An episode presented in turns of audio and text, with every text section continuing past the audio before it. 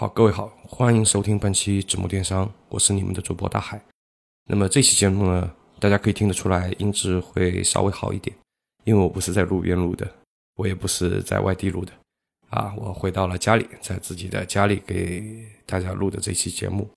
本来呢，这期节目呢，根据上期的说法呢，我们会去更新一期关于怎么到各个电商平台去申请店铺的问题。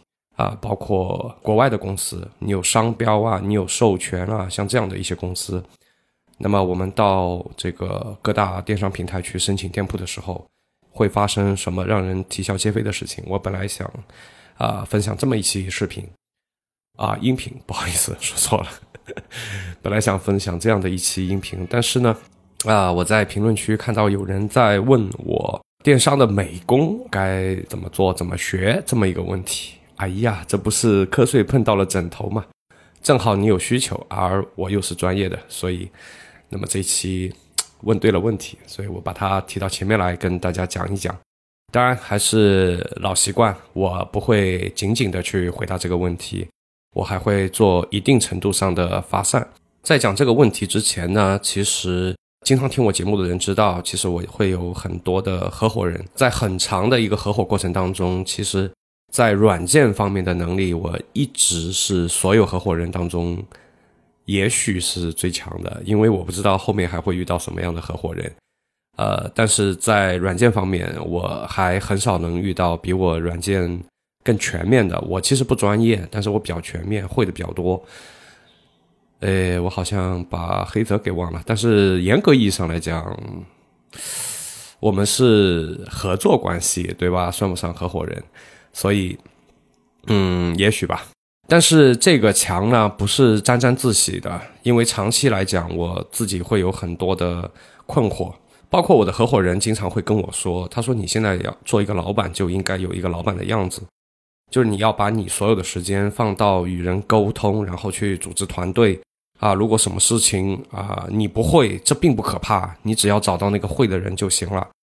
长期以来。”五年以上、十年以内，大概是在这么长的一个时间里，我都是被他们教育的，啊！但是我控制不住。其实，嗯，我觉得我有的时候我去学一些新的软件，包括因为我的兴趣所在在那里，啊，我每次都是这样去回答他们。但这个不是敷衍，呃，这真的是我的兴趣。就是我每次在学一些新的东西的时候，特别是软件方面的东西的时候，我会有一些满足感和一些。就会就会让我安定下来。就白天很多的事物会让人非常的烦躁，非常的浮躁。然后到了晚上的时候，哎，我能看看这样的一些教程也好，然后去操作一下，哎，我就能让自己慢慢的、慢慢的这个心给静下来。所以我把它当成是一个茶道在用，我把它当成是一个放空在用，或者是呃静坐、打坐、瑜伽啊，我我是把它当这个在用的。呃，事实也是这样，倒也不是去敷衍他们，但是这个困惑还是一直在的，就是我到底是不是在不务正业？直到有一次，我听到罗胖，就是罗振宇，他有讲到很早很早以前了，他有讲到未来的公司有可能，呃，会出现两种情况，呃，特别大的公司在未来可能会存活的还不错，然后呢，就是那种迷你型的公司存活的也不错，那种不尴不尬的。呃，腰部的公司可能会特别的痛苦，因为技术的下放，包括现在的人才更多的是复合型的人才，呃，所以说其实头部公司它有规模效应，而迷你型的公司，呃，很多的公司里的角色它是以一抵多的，呃，所以他们都能很好的完成自己的一个企业职责，而腰部的公司呢？如果你去比成本控制，你会比不过下面的迷你迷你型的那种公司；但如果你要去比规模、比资金，你又比不过头部的那些公司，所以腰部的这些公司可能会有点尴尬。然后他建议我们以后去做一些 U 盘型的人才，就是我会几个行业的东西啊，我随时可以进入到这家公司去担任某个职责，到那家公司去担任某个职责。也许未来这些 U 盘型的人才会更受市场的欢迎，啊，他是讲了这么一个话啊，我当时觉得，哎，好像对吧？呃，因为我们是创业者，我们并不是说我们做了一个多大多大的公司可以基业长青，可以一直保持到自己的老的时候，一直可以给你提供比较好的啊衣食无忧这样子，可能是做不到的。所以更多情况下，我们在做自己创业的这个主营的时候，我我们也要不要去泯灭掉自己的好奇心，不要泯灭掉自己的一个呃想要学习的这个这个动力，不要去把它泯灭掉，还是要保持住。嗯，所以他当时的这个话呢，是第一次给了我一个信心。也许，呃，我也不是在不务正业，无非就是啊，我把别人打游戏或者是看短视频。啊，我也不能这么说，好像短视频很没有营养。其实短视频是带有标签的。如果你是一个正向的人，那么他推给你的就是正向的；如果你是一个娱乐的心，那么他，嗯，对他就是会，呃，像个奶嘴一样，不断的 把你给腐化掉。嗯，所以这是第一次给了我信心。第二次呢，呃，是在最近，在最近的时候，我发现，呃，因为我平时逛视频网站也会比较多。我发现其实很多的大主播，包括现在的话，我还接触到了很多，呃，百万级粉丝的这种主播啊。我接触到他们以后，哎，我发现好像，呃，印证了当年就是很多很多年前罗振宇讲的那个话，就是在未来，呃，很多的公司要么成长成头部的那种大的公司，要么就是像 Papi Papi 酱，它其实就是朝着这个规模化去在做，啊，他没有说把自己给榨干。呃，他是去复制了很多很多的这种，或者是投资了很多很多这种 IP，然后像更多的啊，说我看到的，包括我接触到的很多的，就是那种迷你型的公司，其实他们完全有这样的支付能力，嗯，完全不缺钱，甚至是非常非常赚钱的一些极小的团队。夸张一点说，他就一个人。啊，就一个人，包括剪辑、脚本啊，然后投放啊，所有的东西，所有的工作，就一个人。这个在自媒体行业是特别特别明显的，呃，所以这个也印证了当年啊罗振宇讲的这个话，好像在慢慢慢慢的变成现实，在某些行业里正在慢慢慢慢的变成现实。我也跟他们有交流，说，哎，你为什么说不能去请些人呢？那他们一致的回答几乎都是一样的。呃，就是请来的人，他不能很好的去完成自己的一个想法，你需要做很多很多的工作去统筹他们，去培训他们。然而现在呢，嗯，实话实说，九零后的这个离职率还是蛮高的，就是这个人刚刚是融入这个团队，刚刚是能干活了，能出效率了，能出东西的时候，啊，他跑来跟你说，老板，我不干了。这个时候你是很崩塌的，所以经历过这样几次以后，很多的这种大的 UP 主也好，大的网红也好，那很大很大的那种啊，他可能是还是需要团队的，对吧？特别是做带货这块，但是一般做内容的话，很多人还是愿意说，要不就算了吧，对吧？要不就我自己来做吧。好，这里是我做的一个铺垫，那么嗯。我再讲一下跟我们今天讲的这个主题更加贴合的一个事情，就是在资金有限的情况下，做电商的，我们能不能不请美工自己干这个事情呢？我还真的是很头铁的干过一次。我曾经尝试过，嗯，一边是一个七人的团队，就是不是两边同时进行，而是把它分开进行。当时我跟我合伙人商量完以后呢，我建议是这样，就是说。呃，我们可以去做一个尝试，就是一个，就是我们去孵化一个团队。当时我们拉了七个人来做这个事情，那么这七个人里面，有人负责的是客服的活，有人负责的是呃美工的活，有人负责是运营的活，就是把它除了生产之外，呃，我们组了这么一个团队，然后让他们去干。然后另外一边呢是，我头比较铁，我说，呃，我说我想去做一做一线了，就是。在此之前，我有很长一段时间我是脱离一线的。我觉得一直停留在，呃，理论上是非常可怕的一件事情。所以我说，呃，你给我配两个小姐姐啊，其实也就是客服，其他的事情我尝试着我一个人去做一下，去练一练手，大概就是这样两个对比。呃，过程如果你们感兴趣的话，可以在评论区下方给我留言，我可以更详细的跟你们讲。这两个对比的过程，就是分别发生了一些什么事情。呃，我现在在这期节目里可以直接告诉你们一个结果，就是如果你会的东西比较全面，实际上，呃，以一个人去呃覆盖掉几个人的工作，不论是工作效率还是最终呈现出来的结果，都会比一个小团队的这个结果要好。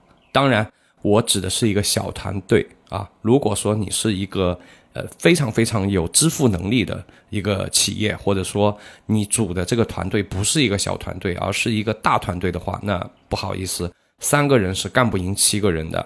但是如果你能够，呃，或者说你想要做的这次创业，实际上它也就是，嗯，几个人就可以做完的。那么这个时候你有两种选择，第一个就是你从人才市场去。呃，找个十个人、十几个人搭一个团队，或者说你找几个非常非常有经验的人去组一个团队，但是人数也许只有前一个团队的三分之一或者四分之一的这种情况下，呃，我可以告诉你，如果在电商这个领域的话，那么后一个团队它成功的概率会更高。所以说我个人认为，在资金有限，甚至是资金。还算充裕的情况下，其实很多的网红就是属于这种情况，他们不缺资金的，他们随便晚上吃完晚饭开场直播，光打赏都能打进来两三万块钱。你觉得他是开不出工资吗？他并不是因为钱的问题。所以说，在这种情况下，啊，不论是资金有限还是说比较充裕，啊，做电商能不能不请美工，能不能自己干呢？我觉得答案是肯定的，是肯定可以自己干的。那我们要讲这个美工呢？如果说时间倒退五年、十年，那就非常简单，对吧？就你去学个 PS 就结束了。这个放在以前就是这样的。但是在时下这个节点的话，我觉得它应该是分成两大块去讲，就是你怎么样去自学完平面的东西，以及怎么样去自学完视频方面的东西。呃，我们拍的脑袋觉得，当然是视频的会稍微难那么一点点，没错吧？就是平面肯定会更基础一点，呃，也没错啊。呃，事实也是这样，就是说，如果你是一个没有经验的，之前没有任何的软件经验的人的话，你确实应该是从平面开始学起的。所以我就分成这两大块给大家讲一讲。第一个就是你该怎么学，或者说。呃，用一些什么样的技巧去学？第二个就是说，为什么呃这个问题啊是有时效性的？就是说，你放在以前来讲的话，很难，真的很难。如果你要同时学完这么这么多软件，可能黄花菜都凉了，对吧？如果你要去抓一个机会，或者你跟一个厂去谈好了合作，这个时候 他要等你把所有的软件学会，可能这个厂都已经倒闭了。所以放以前是不行，放现在是可以的。那么接下来我来给大家分开来讲一下。那么我们先来讲一下平面。纸木学堂全新升级了，现在你只要搜索微信小程序“纸木学堂”四个字，就可以看到我们整合分享的各个学院的付费课程，同时也有我们纸木原创的系列课程。做电商直播的过程中，有任何问题，你也可以添加小程序首页的微信跟我们进行交流。在纸木学堂，你可以跟我们一起学习进步。嗯，平面呢，因为我是一个八零后啊，如果说呃在听这个节目的也有一些八零后的小伙伴的话，那你可以知道，以前我们在接触 PS，也就是说在云端的运行在云端的这些应用程序还没有兴起的时候，我们去学 PS 是从什么样的案例开始学起的呢？嗯。没错的，是什么火焰字啊，什么什么冰雕字啊，什么霓虹字啊，就从这样的一个一个一个案例开始学的。但很多外，你可以到外面去买很多书，在那个时候，那个时候我们学东西都要买书。那现在我觉得没必要了，是吧？那就我们在那个时候买来的书，呃，巧了，对吧？你不管是买谁出的书，反正前面的案例都是这种东西，好吧？那么我们以前也没有选择嘛，所以我们就非常傻的从呃火焰字、霓虹字这样开始学起了。其实非常非常非常的浪费时间。为什么呢？因为那个时候没有签图啊、包图啊，类似于这样的资源网站。现在如果说你招一个美工，呃，基本上他每天干的活就是在改模板。基本上我可以这样说。即便是他实力非常的强悍，非常的牛批，他完全可以自己从一个新建的图层，就是一个空白图层，一点一点的把所有的东西做出来。如果说他是这样在做的话，我相信这个美工在你们公司待不了一星期就会被你开除，因为太慢了，太慢了。现在这个时代不允许你这样去做了。放在很早很早以前，那如果说一个人对吧，他在做呃软件的时候，快捷键敲得飞起，就感觉在打五笔字一样，然后鼠标点的飞起。啊，然后从一个空白的一个一个呃，就 background 这样去一点点一点点把这个做出来了啊，整一个你想要的效果把它做出来了。那个时候我们会觉得哇，大神，我们会这样去看。如果说今天还有一个人是这样啪啪啪啪啪从一个空白的一个图层，然后一点一点一点点把你想要的东西做出来，我们就可能说他是 SB 了。然后作为老板，你可能就裂开了，对吧？我怎么招了这么个人？虽然我觉得你实力很强，但是大哥，你不能这样浪费我的钱。所以在现在这个时代，我们第一个要说明的就是说，你不需要有非常非常扎实的基本功。这个，因为你不是干这行的，对吗？因为你的主行业可能是做呃营销的，可能是做运营的，可能是开店的，可能是做别的什么创业的。但是我需要美工这个。这个工具对吗？所以你不需要很扎实的基本功，在这样的一个情况下，我觉得你要学的，就是如何去改模板。所以在这样的一个市场环境下，出现了像千图啊、包图啊这样的网站，但这两个网站，千图稍微便宜那么一点点，包图稍微贵那么一点点。呃，如果非得让我推荐一个的话，我个人可能会更喜欢包图一点。呃，千图吧，也其实也还行。啊，也还行，呃，如果资金实力允许的情况下，那那肯定是允许的。我觉得这两个 VIP 同时买了，问题也不大，好吧？它可以给你们节约很多很多的时间。但这个节点呢，大概是在三四年前，就是说，实际上因为有了像千图、包图这样的一个资源网站，所以大大大大降低了他一个学习的时间，可能节约了九成的时间。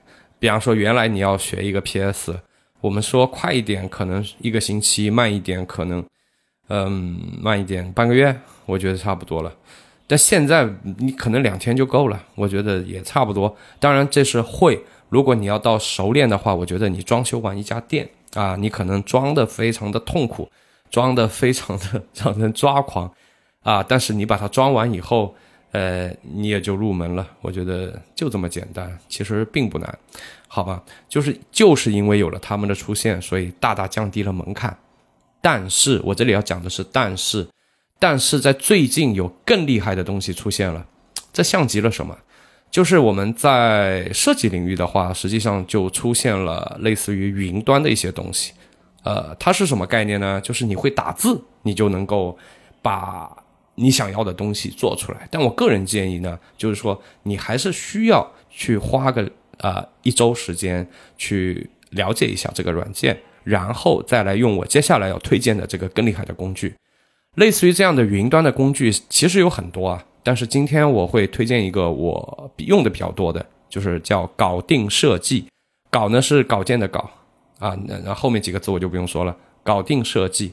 啊，那这个呢？它是一个云端的一个，其实它是做成 Web 形式的，嗯，手机端的 App 也有，但是手机端的 App 不是那么的好用，所以呃，我更推荐用呃 Web 端去做。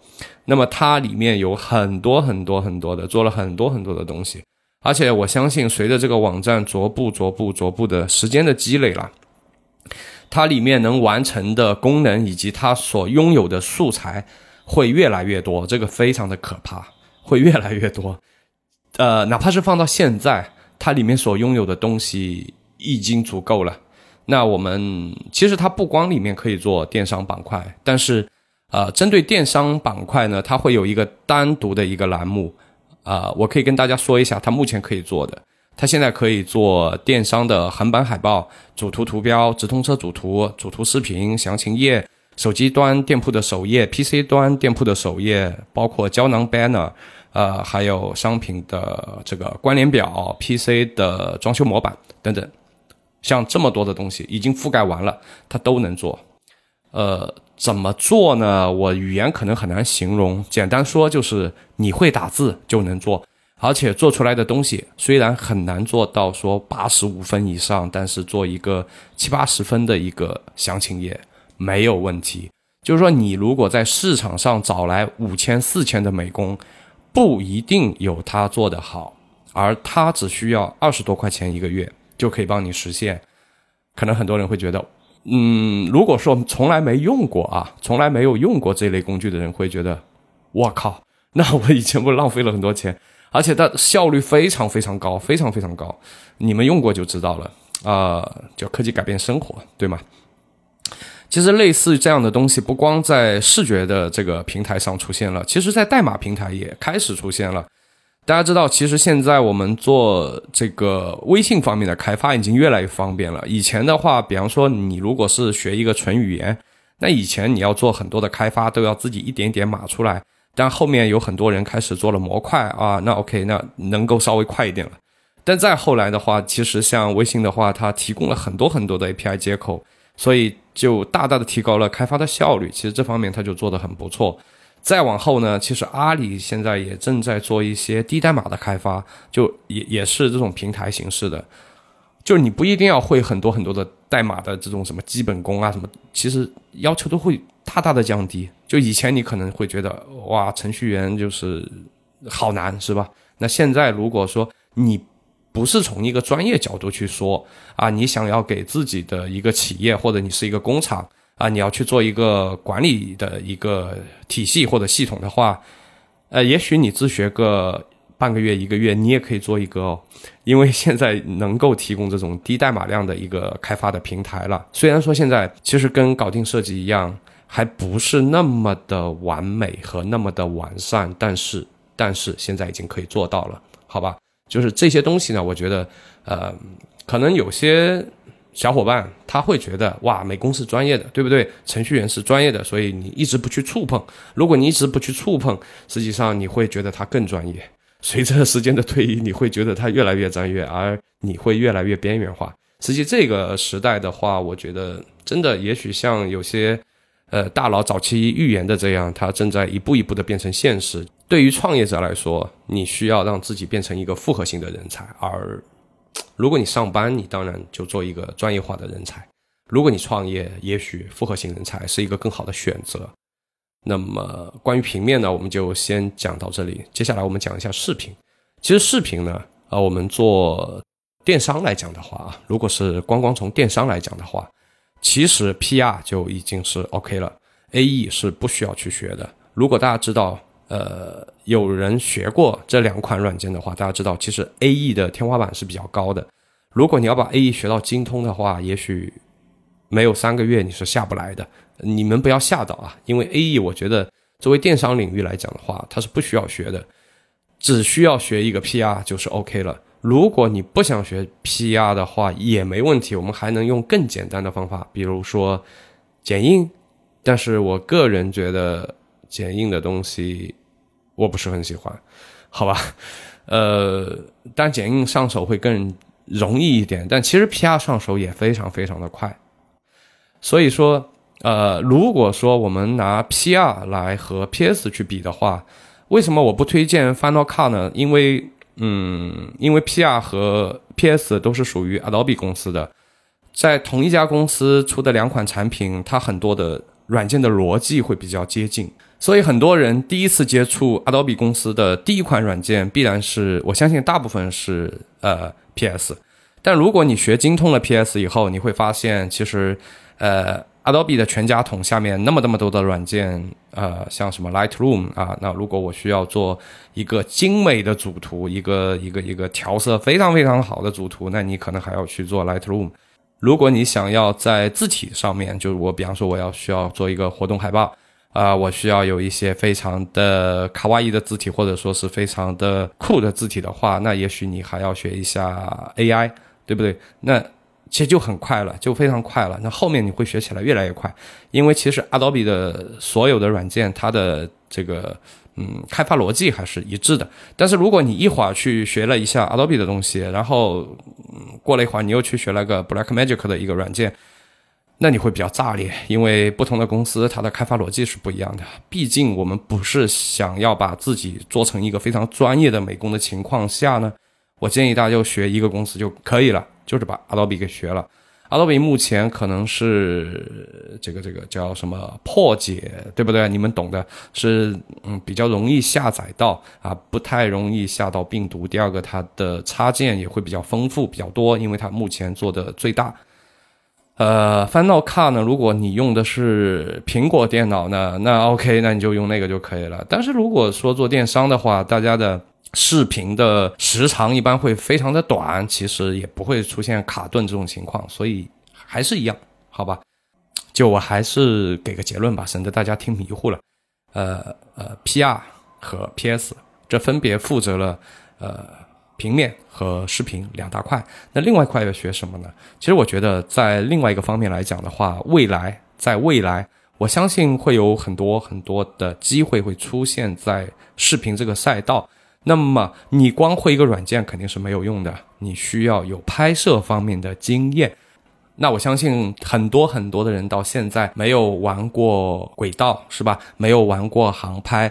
也更不用说什么穿越机啊这种东西都肯肯定是没有玩过，所以我觉得如果大家呃在这方面有兴趣的话，你们可以花一点点的时间和呃资金在这个上面啊，因为这个我觉得会比较重要。相对于你去学完呃一个什么 PR 的话，我觉得如果说你拥有一个很好的拍摄能力，你懂得打光，你懂得运镜，你懂得呃更好的去。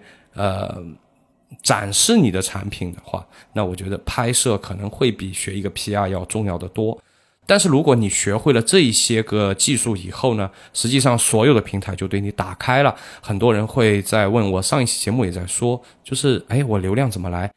流量有很多的方法可以来，那你要看呢。那现在大家平时闲着的时候都在干嘛？如果大家平时闲着的时候都在看视频的话，那你必然要走这个赛道，对不对？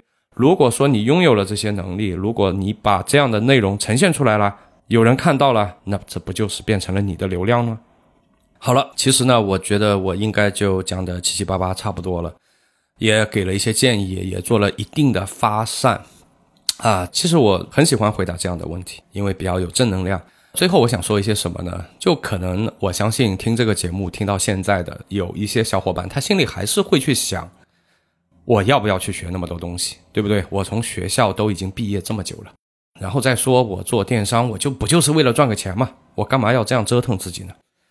怎么说呢？也许面对这样的人，对吧？我自己举一些我自己的例子已经说服不了他了，所以我决定举一些别的例子，就我知道的。